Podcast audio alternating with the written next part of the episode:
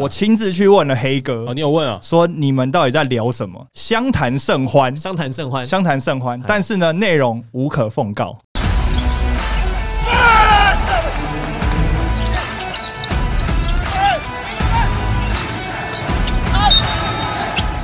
话题人物，对号入座，坐哪里？球场第一排，耶！哇，这一集很特别，因为我们先前都是人物专访，那这一集呢，刚好是在开幕周之后，我们第一，因为我们接下来节目的形式规划是每个周一我们会 recap，就是上周整理，不论是五六日或是六日的比赛，我们会总结一下上个六日发生了什么事情，一次处理啊。一次把它整理起来，懒人包。但我们在第一节来宾，我们要请到的是在本季加入强大球评阵容的，我们欢迎小胡胡军奇。耶！Hello，大家好，这个小胡其实本来是 YouTuber，我记得你有在吹判，对不对？我是考到 B 级裁判，哦，很辛苦，不很不是，主要是很辛苦啦。我看你在自己的个人的自媒体上非常的活跃，嗯，当时怎么会想要做这个事情呢？因为本来你是最早从篮基层的篮球裁判，然后你有参加一些我看是讲习吧，对那怎么会做这么大的转变呢？因为过去其实我算是基层的运动员，我打的是基隆商工，然后后来进入到世新大学，那博智是我的学弟啦，对，所以自从进入世新以后，我就开始接触不一样的体育的角色，包含裁判、教练，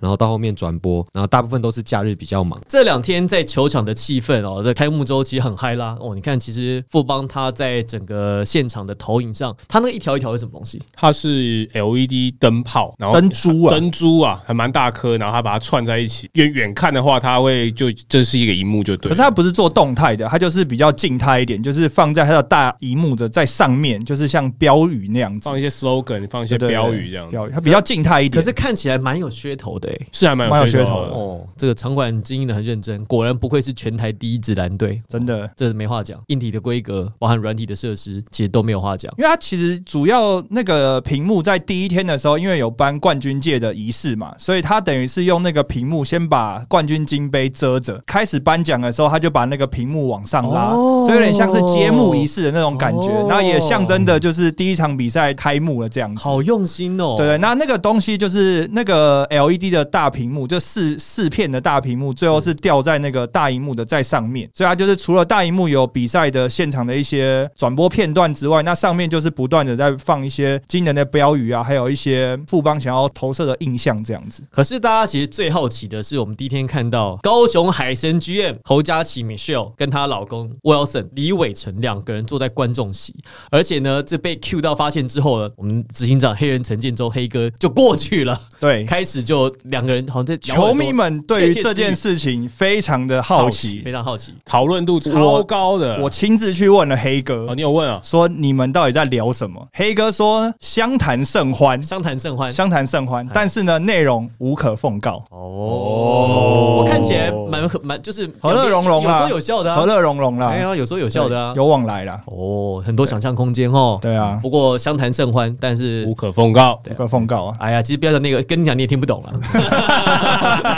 好那另外除了这个，在第一天、第二天的开幕，那小胡是第二天的球评嘛？比较之前你去球场，那第二天你到了现场，哇，这个现场的气氛啊、感受，跟大家形容一下。我觉得很特别，因为去年我有去过一次富邦的主场，然后刚好是我朋友他有两张场边席的票，一张要两千五，然后他没有办法去，然后他让我去，所以我也很感谢他。然后跟这一次的感觉很不一样的是，这次是去工作啊，你坐在更前面呢、更前面，对对对，你坐在已经坐在最几乎是最前面，不可能再靠近了。球场第一排，真的第一排。进去里面，我也觉得富邦其实这次蛮用心，对吧？那场边呢？Tony 也进去球场了。场边有没有，有比如说摊位啦，或者是球场外部走走？除了在比赛之外，有没有现场有没有什么有趣好玩的东西？进了球场之后，其实那氛围很很棒哎，就是这跟看比赛，就是在透过转播看比赛，整个完全是不一样的感觉。除了场上以外，其实，在场边富邦也准备了蛮多活动。那比赛是五点开始嘛，那、其实两点就开放进场了。这么早哦？，对，两点开放进场之后，它的周边的摊位其实包括有一些互动的游戏，它可以玩拉霸机，然后可以跟旁边它的摆设拍照，它有富邦 Angels 的呃海报，就是整个壁贴，要有有他们的赖吗？有 没有？对然后还有球员的，然后他们还有设计了一些活动，然后跟预测，然然后可以呃换奖品这样，所以其实蛮多球迷是两三点就是提早那种两个小时去到球场。那其实这个对于台湾的看球文化来讲是慢慢在改变，真的不要觉得好像五点开打，五点姗姗来迟，你知道吗？因为你既然五点开打，两点多可以进场，你就你就有点像什么？你就像一票玩到底那种概念。嗯哎、真的是哦、对对对，你去六福村，或者是你去那种那种游乐园，你就是每票进去，每一个设施你都可以做嘛。那你越早进去，就玩的越多啊。而且这两天在富邦主场呢，还有可以玩鱿鱼游戏，你那个那个打那个真假的那个板子那个，他们那个 Beyond Braves 有那个他们的那个频道上面有有玩那个，就是韩国的那个，对对对对对对对他们有在打那个谁啊，你不用你不用那么穷就可以去玩了。吴永仁超强，吴永仁很会打那个，吴永仁打两次头二中二。哎、吴永仁都快要上场了。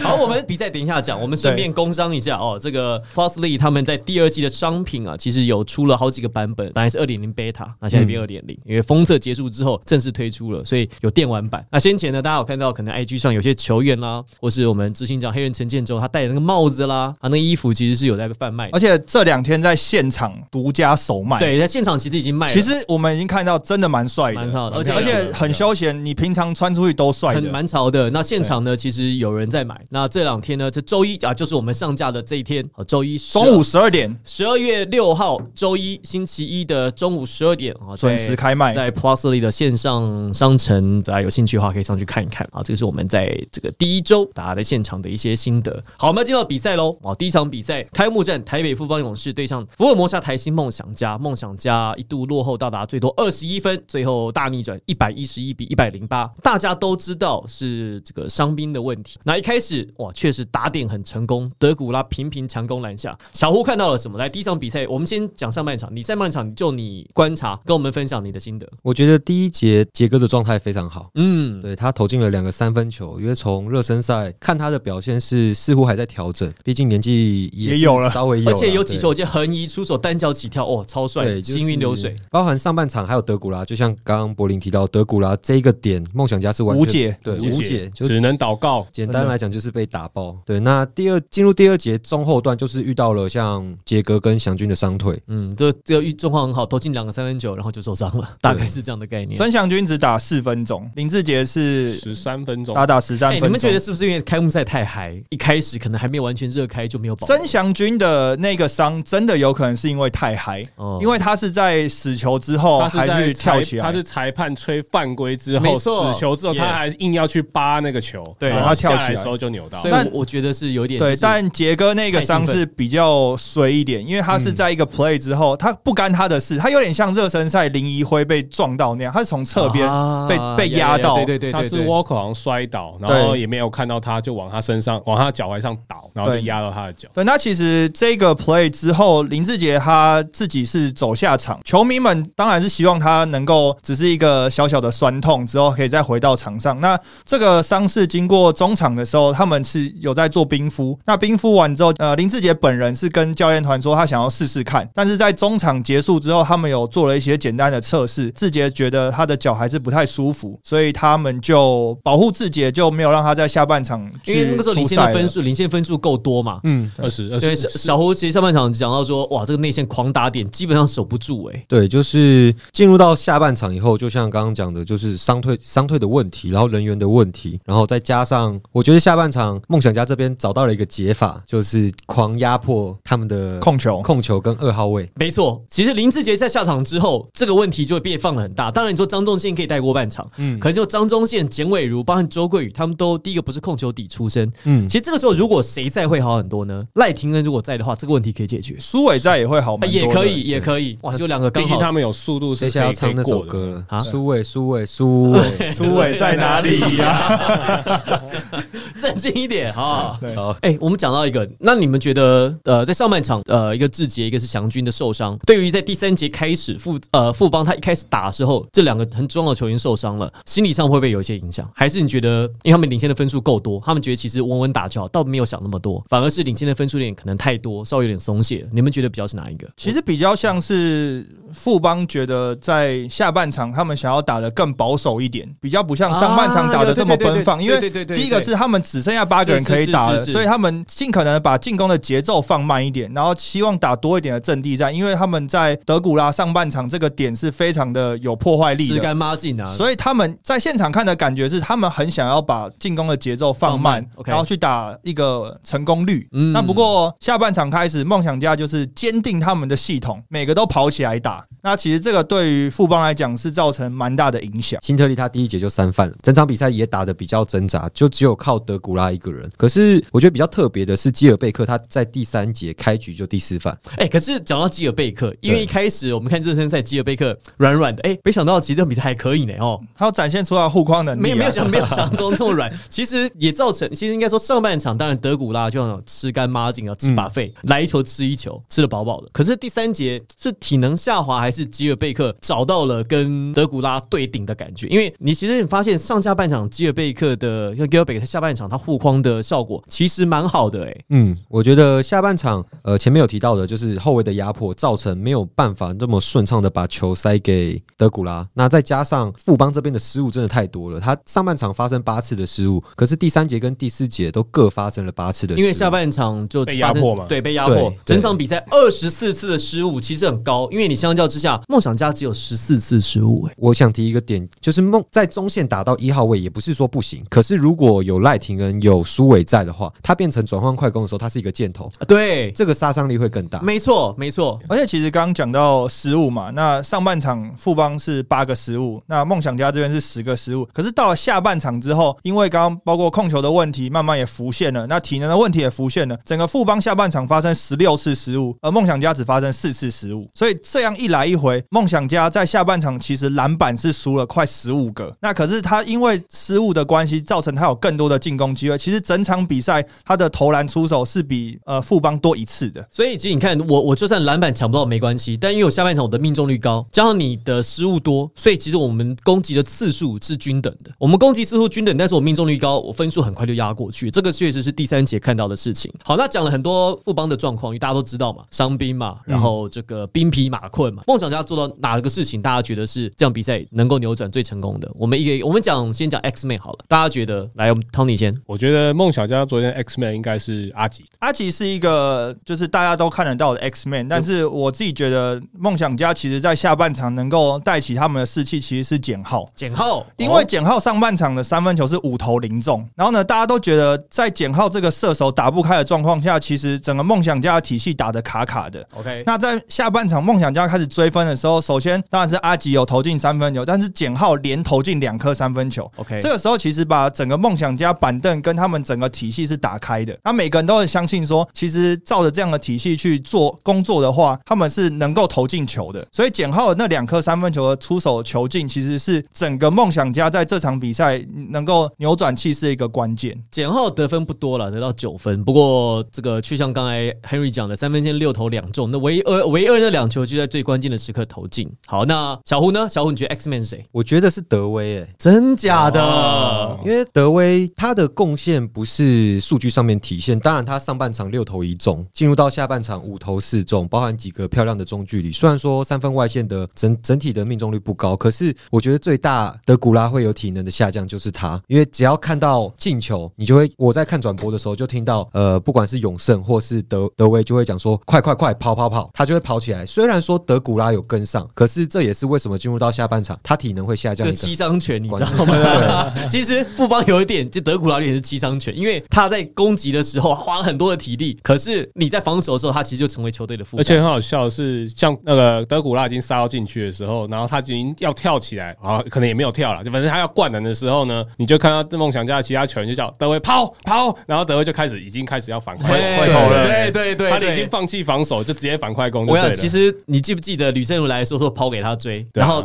龙哥郑志龙龙哥也说领航员今年哦，这大支都不怕抛给他追。我相信今年有两支球队会有这种大大号的洋将，德古拉跟辛巴。我相信这会是今年所有球队碰到他们用的最好的方式，因为第一阵梦想家已经示范过了。哎、其实，在现场看哦，梦想家有几个 play 哦，他其实过去第一拍不是吉尔贝克在扛哦德古拉，对是吴永胜。好，我的还 X 有吴永胜跟钱肯尼，我的吴永，我的 X Man 是吴永胜，哦，我的 X Man 是吴永胜。哎，他他真的变准了，他跟我热身赛的比我起来，我不是看他进攻，是防守他其实他其实进攻有些球其实就打板啊，但他有一点运气成分，但他至少敢投了。呃我认为他是 X Man 是因为我觉得他在防守上面确实他，你看他不论是第一拍抗谁抗抗那个德古拉德古拉哎，他守中线也守的很好呢。他其实尤其是第三节那一波，钱肯尼跟那个吴永胜其实把中线惹毛的，是，对对不对所以你看，我觉得梦想家这场比赛，我觉得做一个很有趣的事情是，他们有很明确的进攻组跟防守组。阿吉上半场其实没什么上来。阿吉上半场只打四分钟啊，对，但是上半场，因为他们知道说，他们那时候需要先扛住，就我跟你说，我要顶住你第一波的攻击，所以吴永成在上半场打了很多的时间。下半场，阿吉跟陈振杰，哇，这个连续外围发炮，把富邦投傻了。呃，在赛后的时候，其实梦想家的总教练有跟大家分享说，他在中场的时候，因为球队落后比较中场休息的时候，中场休息的时候，因为球队落后比较多，那进去的时候，他有跟球队的所有球员讲说，你们要坚持相信我们现在在执行的东西，那不要因为说我们落后二十几分，我们就要顺应着对方的打法去打。你要相信自己的系统，相信自己的体系去发挥，该做什么事就要做什么事情。反而到最后是富邦跟着梦想家的 tempo 在打。对啊，其实这个蛮意外的。对对富邦这些球员这么有经验，怎么会跟他们一起毛起来跑？毛起来跑。小胡觉得呢？怎么会就是这么有经验的球员，怎么会还会掉到对方的老招当中？我觉得会输球有一部分是富邦发挥真的不好，专注力不够。他们发生的失误很多都是在发球的时候或过半场的时候直接被断掉，让对对手去上篮。那跟在阵地战当中发生的失误，我觉得是有点截然不同。你觉？得跟体能下滑有没有关系？我觉得跟体能下滑有关，也跟专注力有关。有点疲态了哈。对，那在接下来就是梦想家这边打得非常好，就像刚刚 Henry 说的，十五投八中的三分球单节，而且只有一次的失误，所以是一个最大的分水岭哇。塞！我看这个上场时间，张忠宪打三十五分钟啊，Oh my god！然后林梦雪打三十一分钟，蔡文成一把年纪也打三十三分钟，然后德古拉他已经其实下半场已经没油了，油箱里的油已经弄完了，结果还是打了三十五分钟，哇，这个怪不得。所以确实像小胡讲的，下半场的专注力，其实心理跟生理啊，往往是挂在一起的。嗯，你的体能下滑的时候，有时候会影响到你心理上的一些状况。有时候其实你体能已经不行了。其实我们看这两天，像梦想家，其实在昨天第三节、第四节，你就觉得怎么好像他们没有废一样，跑起来永远不会累，因为当时你在追分，你的肾上腺素分泌，你的心理影响到你的生理，所以你在那段期间，就好像吕正武讲的嘛，他说他得三十五分那场比赛，他那他也不会累啊。回到家之后躺两天不能动，其实就是这个道理，其实就是这个，道理。就当下你球员很兴奋的时候，你其实可以激发你的肾上腺素去忘记这个疲劳。那我觉得昨天梦想家会想赢，有一部分也可能是因为在主场有颁冠军戒。所以你们真的觉得，就像就像 Kyle Julius 就是梦想家总教练讲了，他说，因为对方哦，这个在去年在冠军战第三战还第四战吧，嗯赢了三十分还叫暂停，叫暂停。最后剩两秒钟还几秒钟叫暂停，他觉得很很 insult，他觉得很侮辱。你们觉得真的是跟这有关系吗？我觉得他只是找一个话题讲啊，他其实是一个蛮会讲话的教练，蛮会就是找一些找一些题材来找一些题材球员对哦，找一些题材激励球员。因为其实他第一个本身他在赛后记者会的时候，他是对于球赛跟他的球员之间的分享其实蛮多的。那这个感觉他是用来激励他球员的一个话题。我也这样觉得，对这是我我看法跟你一样的。好，那我们最后来总结一下我们这个开幕战啊，大家觉得那富邦怎么办？现在八壮士哇，那下周他只有一场比赛了，还好对。啊，连续三周他都只有一场比赛啊，其实还好啦。那球迷大家都戏称嘛，就是现在是富邦八壮士嘛，也有人说是富邦八家将嘛，所以就是 看富邦要怎么样表现啊。那其实，在第一场因为有遇到这样的状况之后，其实不得不说富邦也是一个很有经验的球队啊。那在第二战对钢铁人的时候，马上就把他们的态度给拿出来了。是。那全队其实，在上半场看起来就是一个装备好的球队。好，我们来讲一下第二战。好，第一战大家其实这个我们看法其实都差不多，只是呢，对于梦想家的 X 妹，我们四个人的看法是不一样的。Tony 认为是阿吉，对，那 Henry 认为是认为是简浩简浩，你干嘛？你干嘛第三人称？你我想说，你忘记我叫什么名字了？对，简浩。然后我呢，我认为是那个吴永胜吴永胜，然后认为是呃小胡认为是德威。对，哦，其实这样子很好，因为你会发现，如果只有一两个 X Man 的话，你可能真的就是靠这个人赢球。但是我们四个人有四个不同看法，表示这个团队每个人都做出贡献，所以确实你说要克服二十一分落后，真的就需要这样。因为我也在想啊，如果你落后二十一分，你只有一个 X Man，我觉得应该是不足以逆转的，应该是要好几个人一起努力。所以确实，梦想家这样比赛，我觉得堪称这几年开幕战的经典。而且打出很梦想家的梦想家，很。梦想家，很梦想家。第二场比赛，八家将八壮士的富邦勇士。第二场比赛面对高雄钢铁人，我就说你们这些球迷哦，真是墙头草。我 根据我们所举办的投票，好，我们在这个球场第一排的脸书专业，在第一场比赛结束之后呢 IG 啊 IG IG IG IG 专业有第一场结束之后，我们有个投票。钢铁人有杨将归队，勇士剩八人应战，背靠背打比赛，有没有可能勇士会赢球，还是钢铁人会赢球？大家投票，百分之六十九投钢铁人，百分之三十一投勇士，这是韭菜，这是一个韭菜韭到底的操作。其实第一场比赛啊，从领先二十一分到最后被逆转啊输三分，其实对士气会很大的伤害。那不过第二场比赛在一开赛，因为小胡刚好是这场比赛的球评，嗯，从头参与到尾。我们先讲一下在第一节、第二节哦，你看到其实开局跟前一场比赛有什么不一样的地方？他们是个人做好准备了吗？还是说他们在打法上面其实必须因为人少做出一些调整？我觉得从防守端就可以看得出来，他们整场几乎都是守区域联防。那赛后徐总也有提到，守区域主要的原因就是想要节省体力。那过去其实富邦的区域联防守的并不是特别好，那使用的比例也很低。那这场比赛我觉得做的最好的地方，有效的限制住了塔克跟吕正儒。那在进攻端的话，呃，辛特利的整个发挥非常的出色。那上半场几乎就是靠他一个人在扛，所以在上半场、呃、由辛特利的发挥加上防守端的限制，然后进攻篮板的冲抢是领先那个最大关键。所以当、诶当然辛特利第一节火力全开嘛，而且我相信高雄钢铁人的外围防守其实对辛特利第一节没有这么多的加压。我觉得第一节他们来观察，想不到辛特利第一节就投开了。好，可是我觉得要看一下塞瑟夫这个小夫呢，其实跟德古拉是两种不同类型的内线球员。这场比赛富邦勇士决定登陆的是塞瑟夫，你们觉得他跟这些上个赛季的队员搭配比较适合，还是德古拉跟比如说张宗宪啊、蔡文成啊、辛特利啊他们搭配比较适合？感觉有什么不一样的地方？我觉得塞瑟夫会还是比较适合跟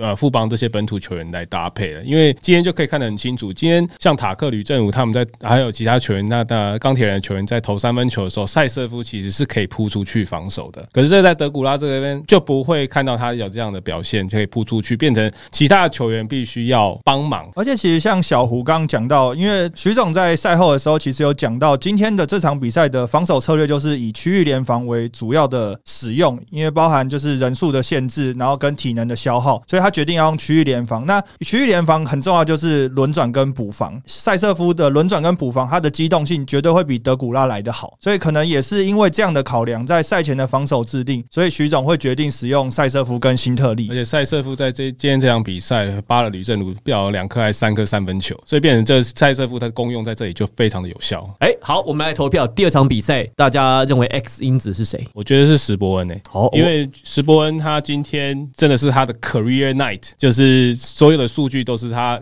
有史以来最高的好。像像初赛是三十分钟，然后拿篮板的十四个，进攻篮板有五个，他今天得十一分。那之去年他的最高是八分。我觉得 X 因子当然还是张忠宪啦，你觉得还是张忠宪呢？我觉得还是张忠宪。好，那我先讲我的好了。我其实我同意那个 Tony 哥的讲法。石伯恩这场比赛打的很像谁，你知道吗？其实打的很像魔术队，奥兰多魔术队。这期大家如果观察的话，打得像班霸，哦是魔术队的班霸，哦，不是玉龙队的班霸，名字一样，不一样哦。他打的为什么像？我们先看数据，他大概班霸今年数据大概就是十二三分，然后他八到九个篮板，八到十个篮板。但是班霸他特别的地方是在于他的面框的活动能力很好，所以他第一个他有外线投射的能力。石伯恩这比赛呢，在这个外围的投射虽然次数不多啊，不过他其实在中距离是蛮有发挥的。第二个是，我觉得石伯恩他其实提供了板凳上的能量，应该说球场上的能量。其实我觉得打到第三四节，其实在第二节结束，那高雄钢铁人落后分数在十分左右。其实第三节高雄钢铁人一开始的时候分数稍有咬住的，好几次其实那个球啊，呃，长篮板下来，可能大家哎都要准备去捡那个球的时候，突然哦一个黑影窜出来，石伯恩把那个球就叼走，叼走之后再摆回篮筐。两三次之后，其实我觉得高雄钢铁人的那个斗志就有点松动，所以这我觉得石伯恩这场比赛其实很重要，特别在第三节拉锯的时刻。小胡呢觉得这场比赛，你觉得 X 因子除了新特利打得很好，那刚才张宗庆这边一票，石伯恩两票，你当然也有可以有别的选择、我的话，我会选塞瑟夫。哦。哦，对，因为如果没有塞瑟夫的话，在下半场，呃，整个禁区的发挥，还有在防守端对于钢铁人这边禁区的限制的话，其实会有差。因为塞瑟夫在上半场其实打的没有很出色，可是进入到下半场，投进了一个三分球，然后几次篮下的单打，或者是说这种跟 Benson 的一对一放对，都是有不错的表现。他今天有一点奶油手啦，对我觉得不然他应该会发挥的更好。可能球季刚开始啦，还需要一点时间。对，好，但那大支柱再进去，我觉得我会投给他。好，这场比赛，高雄钢铁人在一开始第一节是有拉锯的，第二节小福被分数抛开，第三节其实一度追进，可是呢，靠了张忠宪刚才马克东宪几个快攻，然后石伯恩的冲上篮板，分数其实拖到十十五分以上之后，这个分数其实我在整场比赛这样子 follow 下来，他大概破了十二十三分之后，很快就到二十分了，就是在五到十分那个地方还都可以撑着。纠结了一阵子，但是十分的关卡一破，其实很快那个分数就脱开了。比赛在三节打完，大概胜负底定。好，所以富邦呢八勇士啊赢下了这样比赛，而且是今年赛季的第一场胜利，一百零七比八十二，赢的分数还不少哦，赢了二十五分。好，那富邦我们谈的够多了，我们来讲一下网友一片刚好的钢铁人高手钢铁人，你这些墙头草韭菜，钢铁人其实看起来哎，在热身赛打的不错啊，而且这些勇士的选手都是老将啊，剩下八个人，而且打背靠背，怎么会输球就一回事？可是这些分数差到这么多，你们有什么看法？其实今天看整场比赛，钢铁人跟我们想象中他应该要呈现的球风不太一样，因为我们预期钢铁人在打富邦的这个阵容应该会跑起来打，那全场用非常多的攻守转换来换这个得分的效率。但其实发现钢铁人其实一直在做半场阵地战的部署，那尤其是卡 Tucker 在场上打的时间非常的多，那他一直在做跟队友的磨合，反而没有说拿到篮板之后跑起来打这样子。钢铁人并没有打出他们预期设定应该要对富邦打的球风我，觉得反而是他们没有打出在热身赛那样的感觉。感觉起来像是在去试着去跑出 Barry 教练想要的体系跟战术哎、。有一点这样的感觉。对哦，小辉也这样认为吗？就是是像 Henry 讲的，没有快攻，但没有快攻两个重点，第一个在于他们自己太多的失误。那富邦这边他的失误控制的很好，同时在篮板球方面，勇士一直就是他的强项。所以如果你没有篮板，你没有对方的失误，你基基本上很难有转换攻击。那加加上，我觉得一直很不解的是，高雄钢铁人今天的防守都是做这种半场沉退的防守，并没有像昨天下半场的梦想家持续的去压迫对方。因为你这边有很多年轻的腿，你不让他跑起来，反而是坐在板凳上面就是冰冷冷。包含像彭俊彦、卢哲义、郑德维跟林君豪都是算这种年轻的腿，然后在热身赛都有跑起来。这个其实就是前一天啊，我们讲到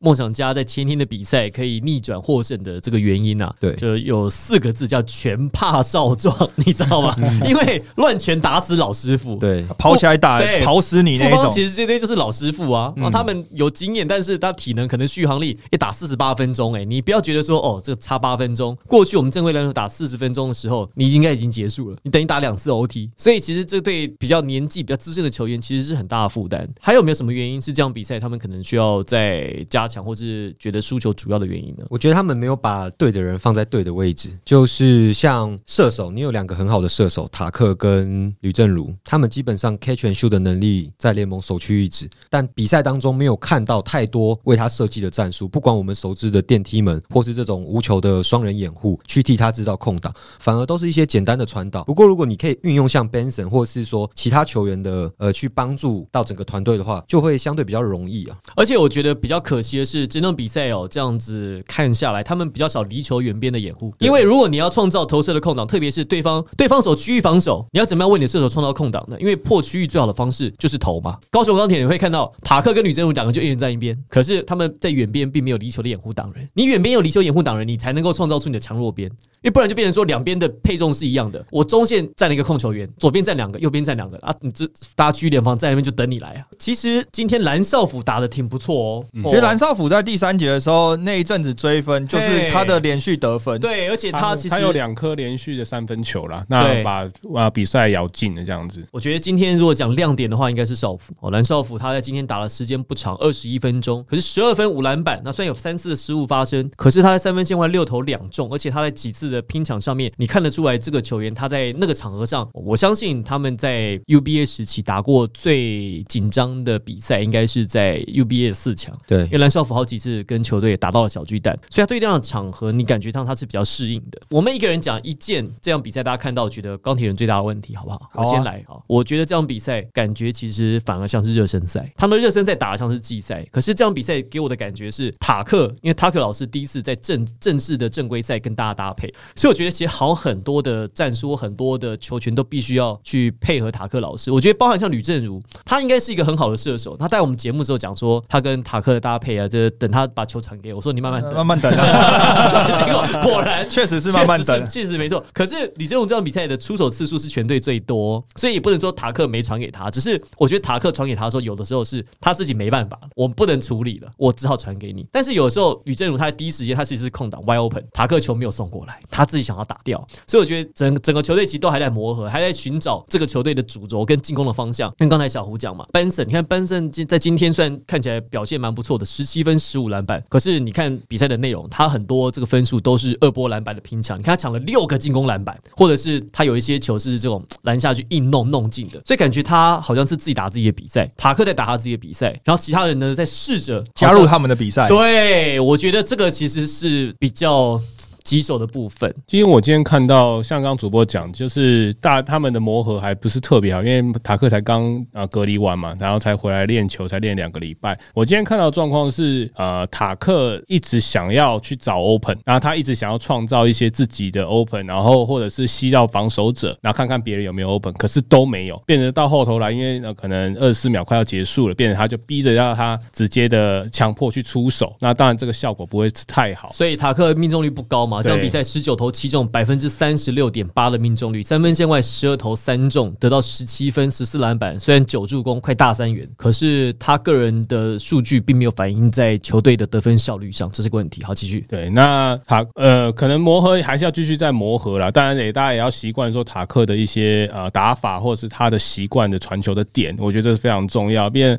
塔克他有他的 standard，他的 standard 假如说在某个地方，那大家要去 match 那个 standard 的话，需要一点时间去磨合啦。OK，好，两位，呃，我觉得就是体系，就像刚刚不管是 Tony 还是柏林有讲到的，我觉得就是体系，攻守两端的体系都没有建立，打的就像热身赛，真的就是反而热身赛他们的那个球员的磨合时间反而比较长，全本土的阵容去应战，打出来的配合度或者是说整体的默契上反而比较好。其实我反而觉得高雄钢铁人应该要走防守的路线。你有没有发现 Plus Lee 到目前为止，其实每一队都是强调进攻、进攻、进攻。对，哦，就是小球的时代，大家都只看到大三分时代，但你们没有看到防守才是重点。对，以高雄钢铁人看到他的球队的形象，钢铁人，哦，这应该就是要防守悍将钢。铁防守，然后你找的这些人，其实又都是比较 比较比较低的嘛。你看王绿翔哦，你看林君豪、郑德维、蓝少虎，这每个防守组的啊。啊，彭俊彦这每个都是 每个都防守组啊，就是每个都是可以低的。那然然后你把它囤在半场做阵地战防守，就很浪费啊。好，那其实听完你们三个讲都是场上的事情，那我跟球迷分享一个钢铁人这场比赛，我看到一个蛮大的问题，哦是来自于场下。哦，这个其实转播看不到的，这是转播看不到的。嗯其实，呃，我们会看一个球队它的气氛好不好，其实你从板凳区就看得出来。那板凳区呢，其实不是说我在讨论的时候多热烈，是在攻防的时候，你在坐在场下的球员会不会帮场上的球员去注意一些事情？那其实看整场比赛呢，钢铁人的板凳区都是安安静静在看比赛，可是像是观众可是一样。这赛他们很嗨呢。对，所以这就是差别。我觉得钢铁人的球员有一点被吓到了，就是在富邦的主场被吓到，连坐在板凳区的球员都不太敢出声音。所以到整整场比赛呢，场上的是在打场上，场下就真的像是坐在第一排的观众。大家记不记得第一场比赛，我们在场边或者是在看电视的时候，你会发现，不论是林志杰底线出手的时候，全队通通都站起来，有没有？对对梦想家期也是，阿吉出手都毛巾都已经快丢进来那种感觉。而且不管是嗯进攻端或防守端，甚至比如说在跟裁判要犯规的时候，都是整个板凳区给裁判压力，去施压整 整个比赛。尤其大家看在第三节梦想家追分的时候，那我就觉得说，这四方是不是有些球员都要跳进场内？对，其实啊大家其实可以去看，在梦想家的比赛的时候，他们在追分那个阶段，甚至在落后那个阶段，场下的这些球员是非常的参与的。但是如果大家回去看这场比赛的重播，会发现钢铁人的板凳区是非常非常的安静的。我觉得有一个哦特别的点，可能是因为他们的主力球员或老将都在场上打球，所以场下都是比较没有人会带对对，没有人会带，比较年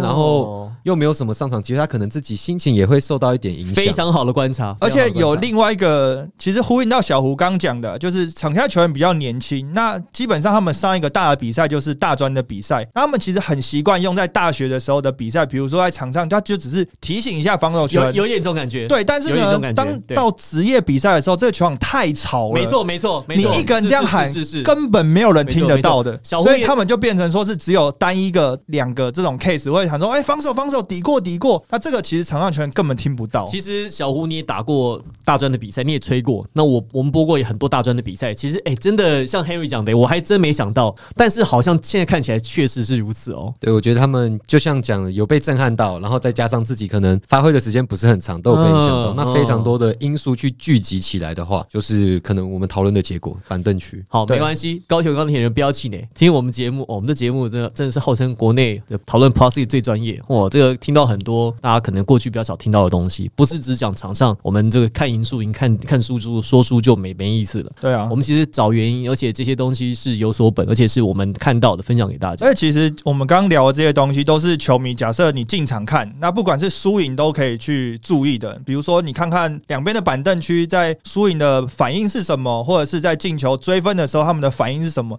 其实这都是进场除了输赢之外蛮有趣的东西。好，那我们这一周的两场比赛，好，我们讨论到这边，我们来展望一下下周十二月十一号，福尔摩沙台新梦想家主场要开箱喽。梦想家在主场对新北国王。那同一天呢，在晚场，因为是五场的比赛哦，晚场五点钟的时候，新竹接口工程师对上台北富邦勇士。所以呢，在这周没有出赛的球队，工程师、国王还有领航员，领航员在周日啊要对上台新梦想家。我应该最期待富邦跟工程师这场巨人大战，对，虽然说巨人大战在热身赛有登场过，可是像礼拜天的赛后访问，徐总也有提到，他会希望德古拉不一定要把这一仗讨回来，但至少要打平。上次的巨人大赛、巨人大战当中啦，就是工程师另外一个杨将是法师，但法师那一场发挥的很差。哦，对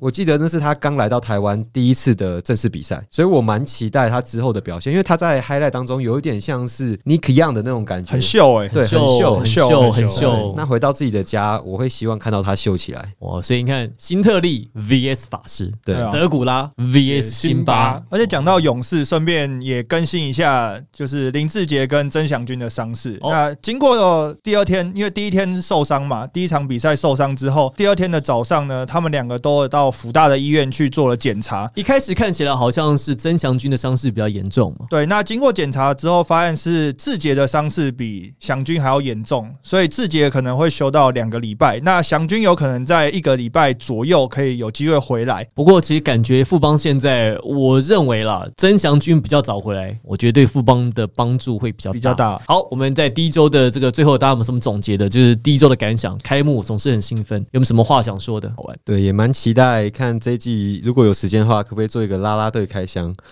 我们我们我们有我们有在联络了，我们有在联络了我们有在联络可到时候来可能就四支麦，你就没办法。我可以旁听吗？我可以旁听。旁旁听卖票。我们尽量啦，我们尽量看能不能调个六支麦，好不好 OK 对对我们尽量让大家就都有机会。那很开心啊，这个开幕的第一周哦，两场比赛不同的氛围，而且就很有话题。其实也让球迷哦，在这个刚开赛的时候就可以把所有的焦点都注意到场上。那我们谢谢小胡在这集加入我们的主持行列，球场第一排谢谢耶谢谢大家希望下周还有机会哦，我们一起在这边聊聊看第二周发生了哪些状况。我相信一定跟第一周会很不一样的。好的，我是王柏林，我是 Tony，我是 Henry，我是小我，们第二周的比赛见，拜拜。拜拜。拜拜。